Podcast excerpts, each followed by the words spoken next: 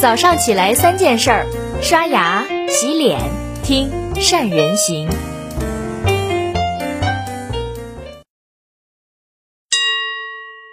大家好，我是善人。今天是我们善人行陪伴您的第一千六百九十九天。在短视频兴起的当下，中国呢有两家短视频平台以南北为界限。分割了大部分用户，他们呢也被称为叫南抖音、北快手。尽管在台面上这两家企业和和气气，并没有像腾讯跟字节跳动一样闹到法庭之上，特别是快手讲究的是佛系竞争，不争第一。但是多领域、多维度的比拼进入了白热化之后，在前不久，抖音被传出即将上市的消息，这让快手就坐不住了。在十一月五号，快手向港交所递交了招股书。最早呢，将会于明年的一月份在香港主板上市，估值高达五百亿美金，大概是三千四百亿人民币，是去年同期估值的两倍之多。这场被业界解读为短视频第一股之争，谁能摘得头筹呢？佛系的企业怎么也开始争第一了呢？其实，快手啊早就放弃了佛系。二零一九年六月份，快手的创始人舒华跟陈一笑。给全体员工写了一封内部信，在信里面呢，他们表示了对快手现状的不满。看起来不错的数字背后，我们看到了深深的隐患。在长大的过程当中，我们的肌肉开始变得无力，反应变慢，我们跟用户的链接感知在变弱。在这封内部信里面，舒华跟陈一笑给快手定了个目标：二零二零年春节之前，三亿日活跃用户数量。从此，一场在快手内部被称作“开山”的战役正式打响。一向以慢著称的快手开始频频亮剑。陈一笑有个外号叫做“天通苑张小龙”，意思是他比起 CEO 更像一个产品经理，懂产品，但是不太懂把产品变现。其实呢，陈一笑并不是不懂变现，只不过做产品出身的他在内心里面始终是把产品放在更加高的位置。不愿意轻易让商业化毁坏产品的用户体验而已，这也就造成了快手曾经佛系的原因所在。但是在抖音的步步紧逼之下，快手现在很难再佛系了。二零一九年五月份，快手兴奋地宣布日活超过了两亿，但是几乎在同一时间，抖音就宣布自己的日活达到了三亿，不多不少，超过了你百分之五十。在流量上的落后，就会转换成商业上的差距。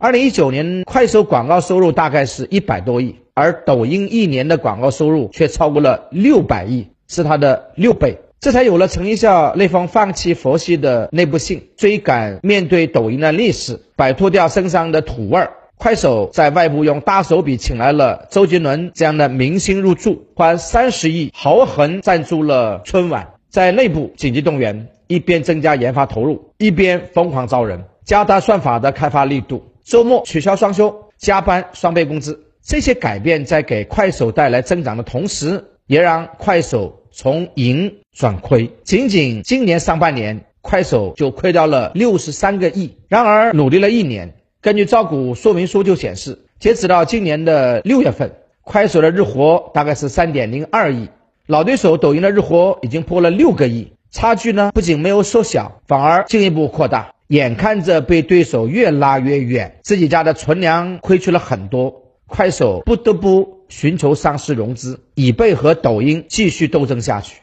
赢家通吃，这是现代互联网企业竞争的逻辑。在互联网的时代，一个领域只允许有一个霸主，在对手没有倒下之前，斗争会一直进行下去，不死不休。像极了今年的一个热词叫内卷。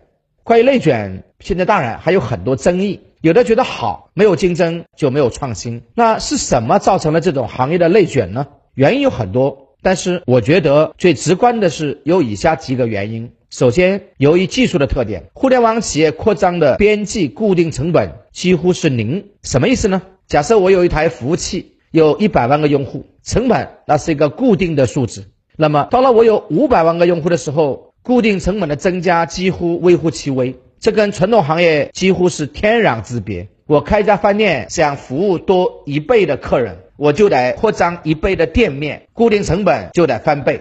至于获客成本这种变量，其实只需要付出一次，一旦我挣下了这块地盘，以后就是躺着挣大钱。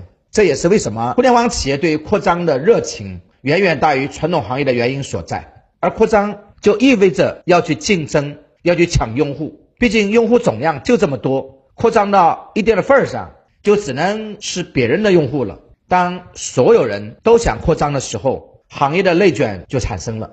第二呢，互联网企业其实特别没有安全感。像传统企业虽然会去竞争，但是因为技术发展比较慢，行业往往会心照不宣的达成某种动态的平衡。但是互联网企业由于技术跟需求变革的特别快，以及获客成本相对较低，扩张几乎不存在时间的缘故。很有可能你前一天还是一个不知名的项目组，第二天研发了一个新产品，在很短时间。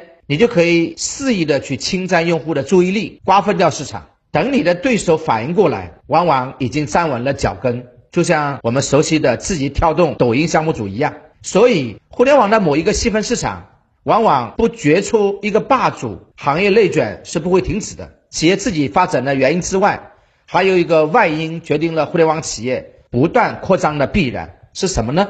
这三点：资本。互联网企业通常起步要很大的费用。前期基本没有任何的收入，全部靠融资去撑的。但是资本那不是慈善家，投入的钱收回五倍他都嫌少，十倍还过得去，只有到了五十倍、一百倍这样的回报才能被写进案例当中。所以在进行多轮融资之后，即使你想佛系，背后的资本也会不断的推着你去扩张、扩张再扩张。有时候上市完全是违背创始人的意愿的。上市也是叫情非得已，有点叫招匡胤黄袍加身的感觉。那么行业内卷究竟是福还是祸呢？短期来看，不管是对用户、企业还是社会来说，当然是好事。一方面，行业的竞争意味着企业的让利，这对于广大的用户来说，可以用极低的成本体验到更加优质的服务。相信有很多朋友都记得当年共享单车在补贴大战的时候，你不要花任何钱就能坐车。对于企业来说，激烈的竞争会带来企业的活力跟斗志。对整个社会而言，竞争意味着对技术的重视。越是那些竞争激烈的行业，技术的迭代永远是最快的。短期而言，与个人、企业或者社会行业内卷都是好事。但是从长期来看，这种内卷却藏有很深的隐患。有什么呢？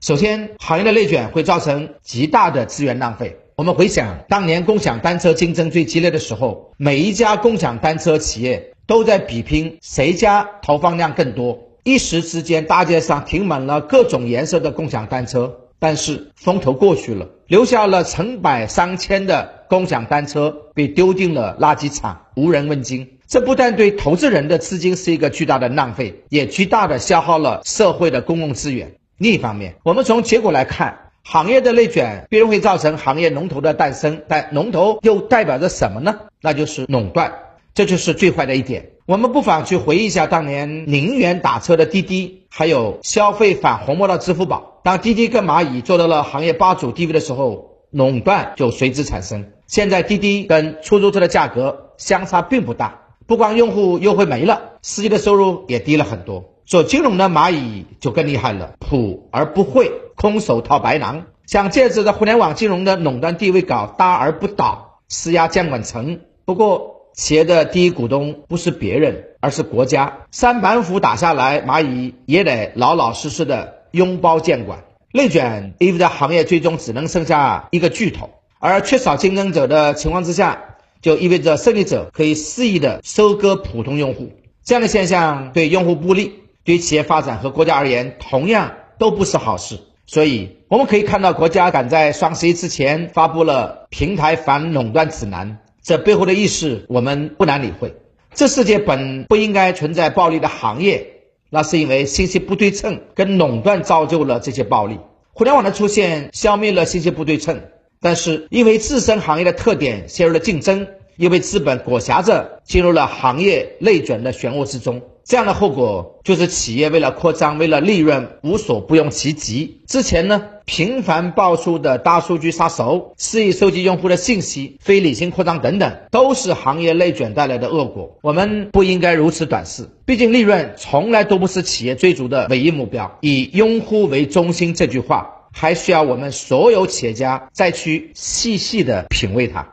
好了，以上就是今天的三人行跟你分享的全部内容了。各位，你们觉得抖音跟快手谁能赢得竞争的胜利呢？关于内卷现象，你们怎么看呢？你的企业在行业当中有这样的内卷现象吗？欢迎你们在下面留言跟我们去讨论，分享你的看法。祝各位都能张弛有度，既要竞争也要合作，都要懂得以用户为中心这句话的真谛。